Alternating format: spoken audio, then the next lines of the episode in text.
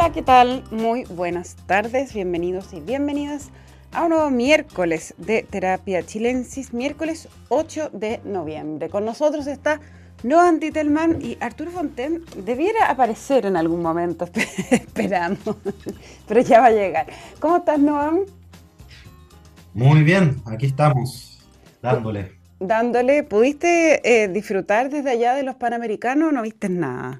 Desde allá les digo porque Noam está en París, para quienes se están enchufando ahora. Eh, confieso que solo vi los resultados de repente, pero no me, no, me quedé viendo los partidos. Me impresionó la reacción, como que la gente estaba eh, realmente muy contenta, siento yo, en general, así como que hubo un momento de alegría muy había visto poco en, el país. ¿Cierto? Y bueno, sí, como que había un ánimo. Hace rato que no veía así como buen ánimo. Y sí, impactó de todas maneras en el, estado de, ánimo. Ahora ha habido algunas polémicas eh, sobre las eh, deportistas, cosas que pasaron adentro de los camarines. Bueno, siempre, siempre se empiezan a saber cosas después. Y lo otro bien impresionante lo que pasó con eh, los deportistas cubanos que se fugaron del equipo. Y ahí hay un punto bien interesante, ¿no? No, o sea, a mí me, recuerda mucho las películas de la época de la Guerra Fría y pasa, bueno, esto como que era bien común en esa época defectar, pero, pero, pero realmente increíble darse cuenta que sí que la dinámica bastante parecida que hace, digamos, 50 años atrás. Em, y, y bueno, dice mucho de lo complicado que está la vida en Cuba, entre otras cosas porque la situación económica está súper complicada, además, digamos, del de atropello de derechos humanos y ese tipo de cosas. O sea, está muy mal la economía cubana hace un buen rato ya.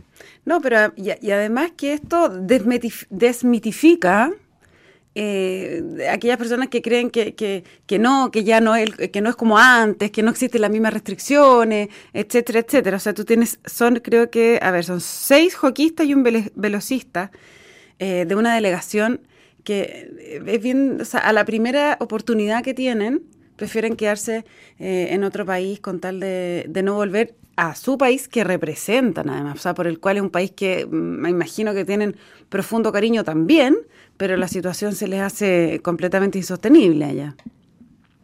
No, o sea, para la imagen pública de, Cuba claramente es un desastre, mm. eh, porque claro, todas estas imágenes, mm, por lo menos a mí me pasa que las tenía muy enmarcadas en torno a la Guerra Fría, pero, pero claro, sigue siendo bastante...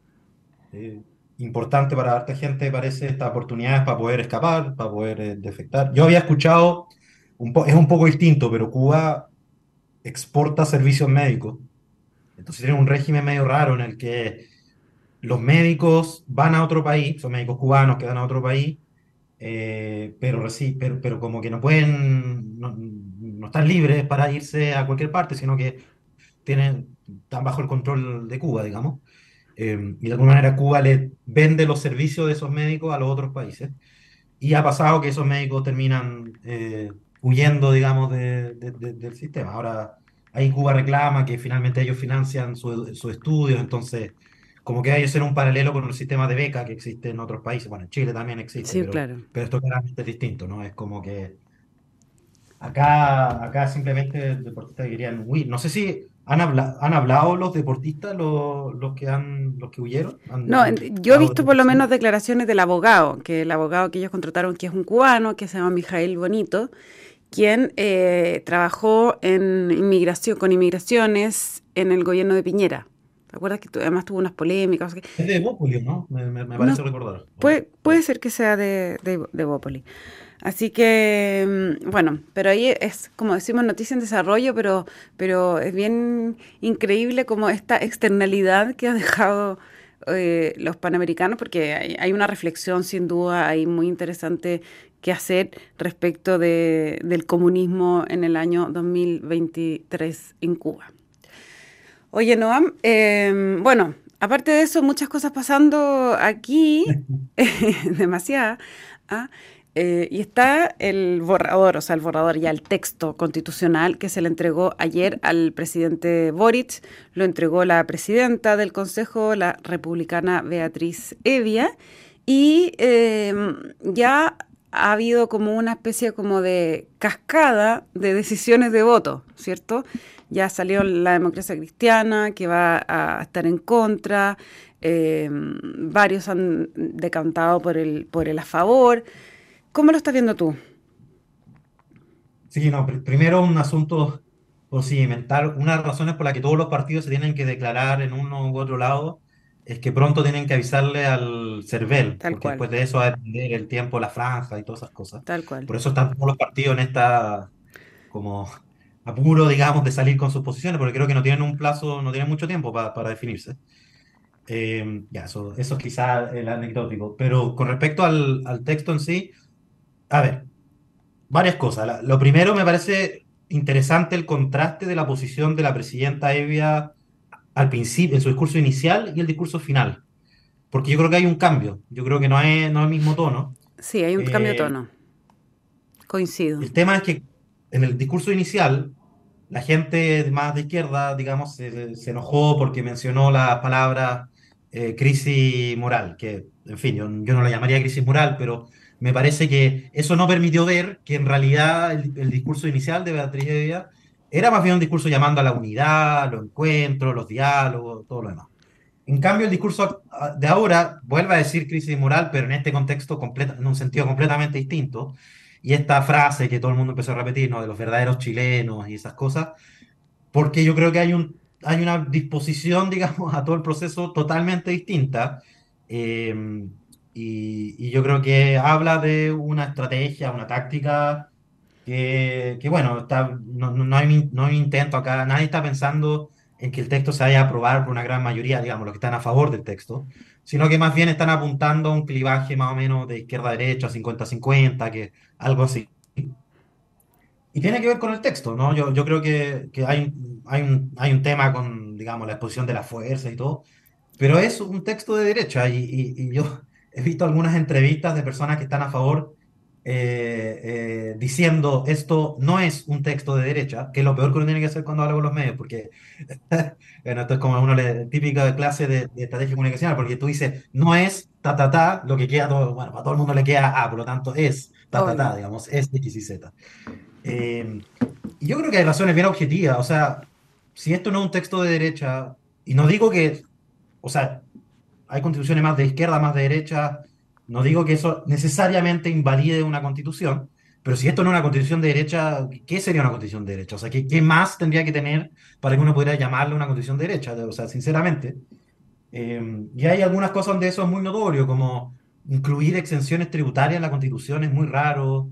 Eh, hay muchas constituciones donde eh, aparece constitucionalmente protegido eh, la, la posibilidad de tener provisión mixta, pero hacerle una obligación en la constitución es algo excepcional, no, no es lo que uno ve en la mayoría de, la- de la- de las constituciones. Y también, y este es un tema que más me interesa porque yo no soy experto constitucional, entonces no hay miles de otros temas que uno podría tocar, pero en los temas identitarios, lo, lo hablamos hace unas semanas, pero hay una concepción de la identidad nacional, de los símbolos patrios. Yo sé que esto no, no tiene un impacto inmediato sobre la vida de las personas, pero, pero, pero de todas maneras a mí me parece interesante, porque de alguna manera además lo que recoge el discurso de la, de la presidenta de Villa, que es que hay una visión de la identidad nacional que es una visión media de- decimonónica, como muy preocupada de que los habitantes de Chile tienen que respetar a una idea de nación que existe antes que ellos. Que esto suena un poco de trabalenguas, pero, pero la- hay como dos visiones de, de, de qué es una identidad nacional. Y yo di- digo esto pensando que las identidades nacionales son importantes. Yo creo que ese fue un error de- del proceso anterior, que fue menospreciar las identidades nacionales o patrióticas. Para nada, yo creo que las identidades patrióticas son importantes. Pero una visión es esta visión media decimonónica que es como desde el Estado hay una población que vive en un territorio y el Estado les va a enseñar a las personas cómo ser un, un buen chileno, ¿no? Que es como Claro. una visión, no se puede imaginar casi. Eh, y la otra visión es, no, la, la, la nación es como una comunidad, es como hay todo un texto de Anderson que habla de las comunidades imaginadas, que, que esto que le permite a las personas, sin nunca haber conocido una persona de, bueno, algunos, voy a hacer una, una caricatura, pero una persona de Santiago, sin nunca haber conocido una persona de Punta Arenas ni de Arica, se siente parte de algo común, ¿no? Como que, que, que es una sensación, es una, es una, una sensación de comunidad. eh, que no tiene que ver con que venga, no sé, un profesor y te diga, ser chileno es, eh, no sé, bailar cueca Claro. y, y- El Condo y, el Huemul. Eh, entonces yo creo que esa parte es muy notoria. Entonces, bueno, en fin, eso, eso, eso como primera impresión. ¿eh? Es un texto que realmente si hubiesen dado un par de concesiones, a ver, si hubiesen dejado la paridad, que yo no, que como la, la paridad como lo dejó el, anteproyecto, no, no más que eso, que significaba tener eh, paridad de salida por eh, básicamente dos elecciones, y después ya no, era dos elecciones con paridad y nada. Eh, y hubiesen dejado una, una un, un, fraseo del tema de pensión y salud un poco más abierto, yo creo que habría sido imposible para buena parte de la centroizquierda y la izquierda hacer otra cosa que apoyar la propuesta. Más allá de pueden estar en desacuerdo con muchas cosas, porque al otro lado está el texto de, redactado, como decía el presidente, ¿no? entre cuatro generales y no sé qué. Pero, pero sacaron incluso eso. Entonces, para, para personas como yo que no, nos hubiese gustado votar a favor, porque de verdad yo creo que tiene un gran valor hacer un texto en democracia, no, no dejaron nada de lo que uno se pudiera colgar para decir, ah, pero aquí por lo menos hay algo donde estuvieron dispuestos a ceder para que esto sea un poquito más amplio que solamente una constitución. O sea, claro, tú dices que no hay ni, ni un argumento que te dé como para, para apretar los dientes votar a favor. O sea, en términos de izquierda-derecha, derechamente no. Y lo que va quedando, yo creo que hay algunas mejoras interesantes en temas de sistema político. Es mucho menos, de nuevo, yo no sé por qué, es menos que lo que propuso el anteproyecto. No, no sé por qué. Por ejemplo, el anteproyecto proponía que... Entonces, si el anteproyecto dice la del de la comisión experta. De la comisión experta, sí. Claro. El, anteproyecto de la comisión experta decía que las elecciones parlamentarias se hicieran junto con la segunda vuelta, lo que aumentaba la, la, tendencia a tener grandes bloques, grandes partidos, menos fragmentos. Y lo sacaron. Yo no, no, no, no sé, yo, yo realmente siento que no hubo ningún interés y bueno, ahí quizá, hay un, quizá en un momento empezaron a interpretar la encuesta y, sintieron que la única manera de ganar el plebiscito de salida era alienar los propios y que en el fondo no había manera de convencer del otro lado. Puede ser, puede ser que esa ha sido la conclusión a la que, a la que llega. Es bien, eh, sí, es, difícil porque yo creo que efectivamente lo que no se logró era eh, lo, la promesa de que esto sí podía haber sido fruto de un mayor acuerdo entre las distintas partes. ¿ah? Y, hay un mundo que está eh, complicado, o sea, al fondo, como, dices tú, que le hubiese gustado votar a favor, pero no está encontrando los argumentos suficientes. Ahora, lo que me llama la atención, ¿qué, qué crees tú que quiso decir, o por qué lo dijo más bien, la presidenta Edia? De la presidenta del Consejo, cuando entrega el texto y habla de los verdaderos chilenos? una buena pregunta. Eh, ¿Habrán hecho alguna referencia, no sé, unos discursos de, me parece que en 1891, no sé, pero yo creo que es altamente posible que haya sido coincidencia si es que alguna vez en el pasado se ocupó el mismo término. Yo, en 1833, el, que, la, el fondo, el proceso que derivó en la constitución de 1833, ahí se hablaba de los verdaderos chilenos.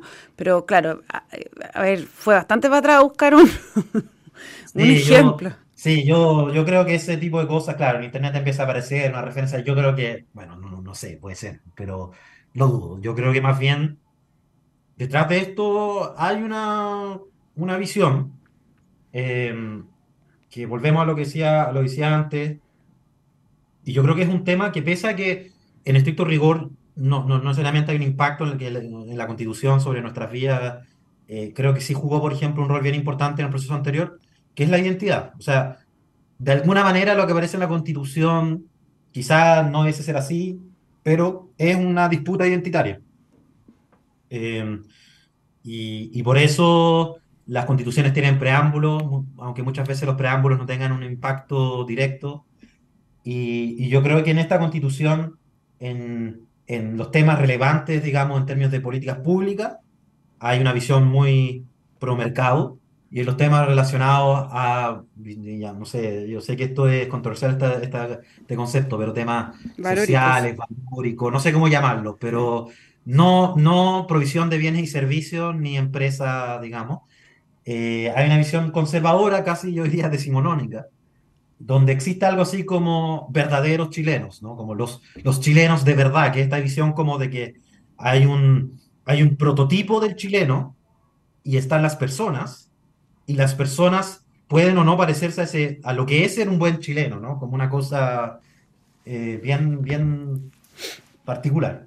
Sí, a mí, me, a mí me pareció así como a abuelo pájaro que estaba haciéndole un guiño con lo que tú decías al principio, a un sector eh, de, hablarle a los propios, de hablarle a la, a la gente que es la misma, es como muy en el tono de las campañas de José Antonio Cast como nosotros verdaderos chilenos y no como un poco esta cultura así como media progre, walk, eh, que estaba muy plasmada en, en el proceso anterior y que tiene relación con el estallido social, etcétera, etcétera. O sea, sino como el, el chileno que, que, trabaja, que se levanta temprano para sacar a su familia adelante, bla, bla, bla, bla, bla.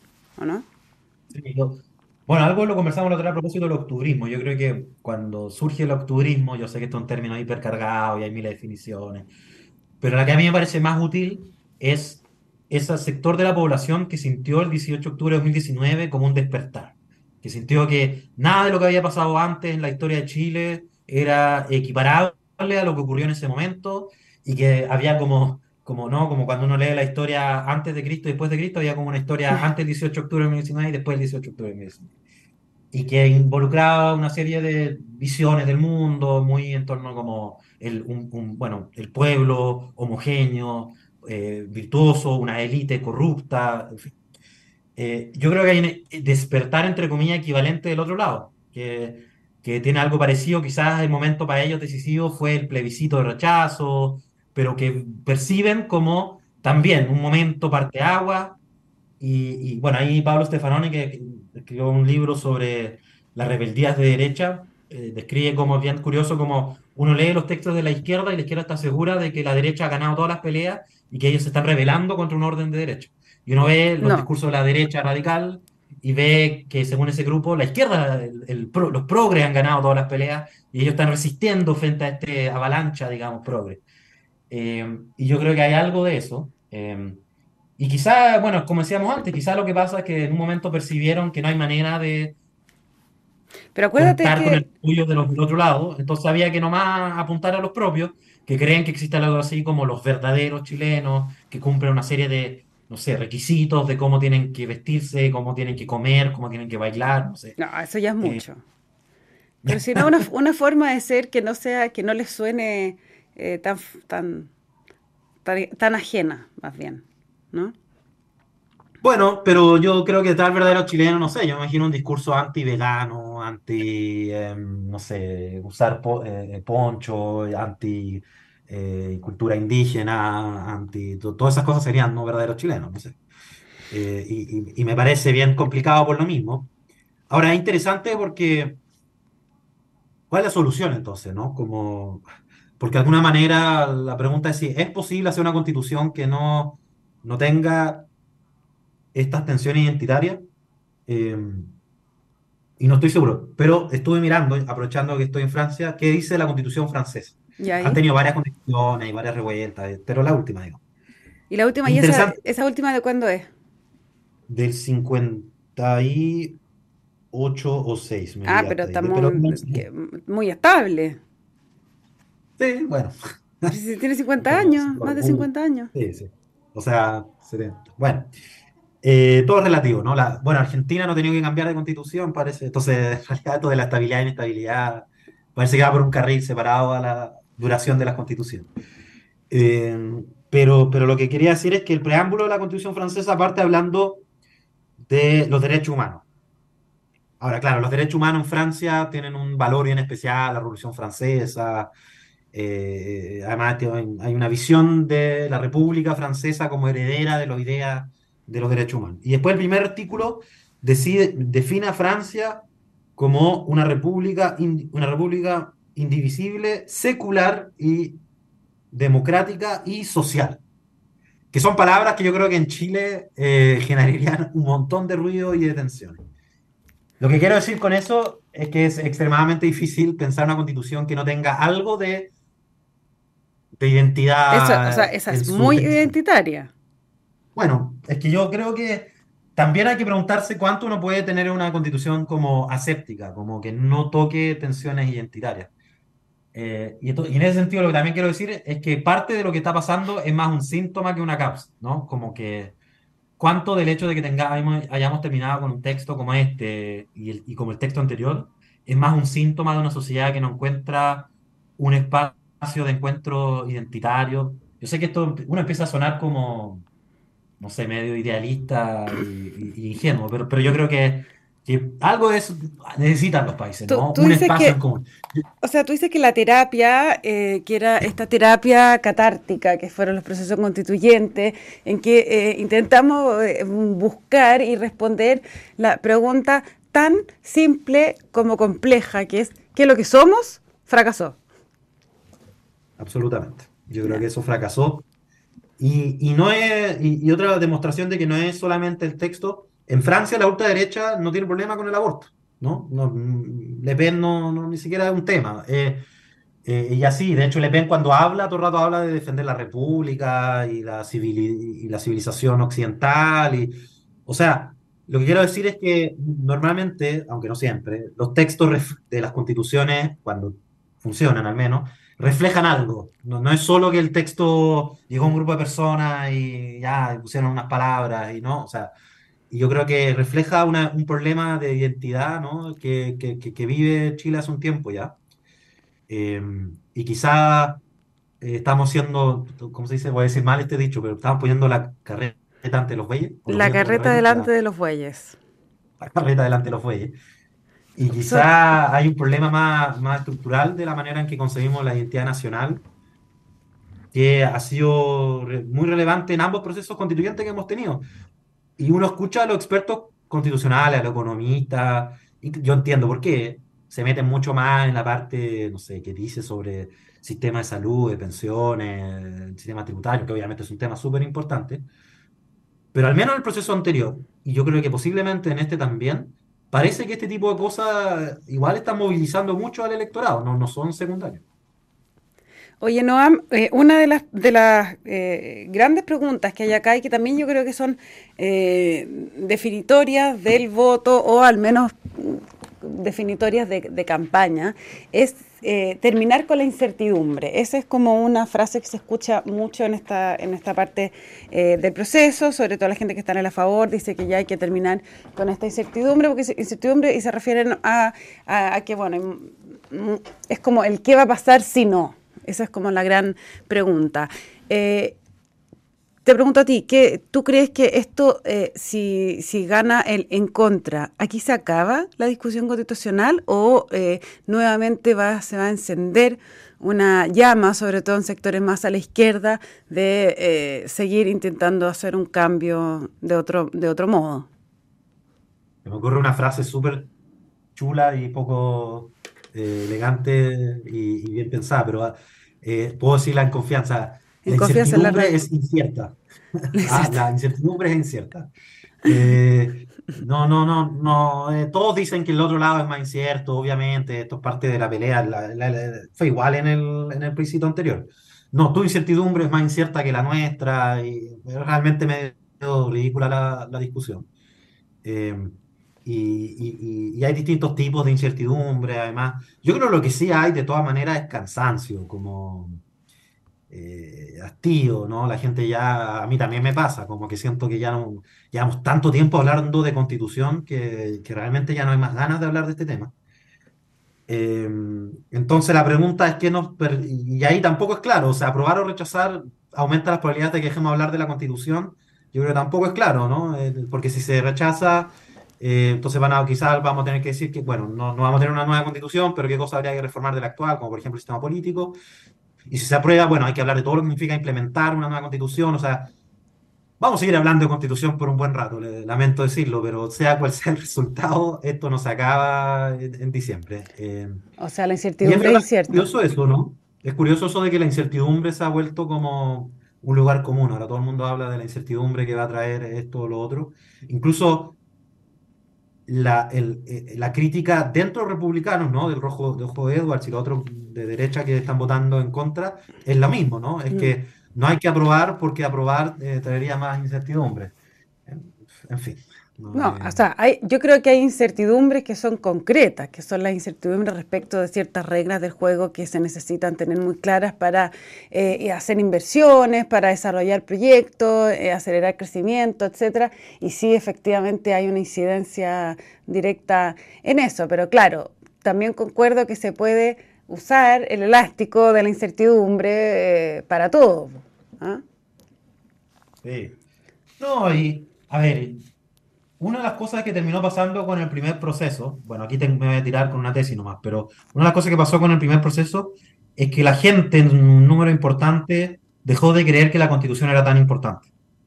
Y, yo creo que por lo mismo este argumento de la incertidumbre no creo que sea el mejor argumento, porque yo creo que para mucha gente ya dejó de ser tan importante si la constitución dice X, J o Z, y por lo tanto las votaciones terminan siendo más bien en otro, en otro tipo de discusiones. El hastío, ¿qué, garantiza más de que podamos dejar de discutir sobre la constitución? Mm. Eh, este tema identitario, ¿no? Eh, ¿qué, refuerza o, debilita una cierta visión de lo que somos como chilenos?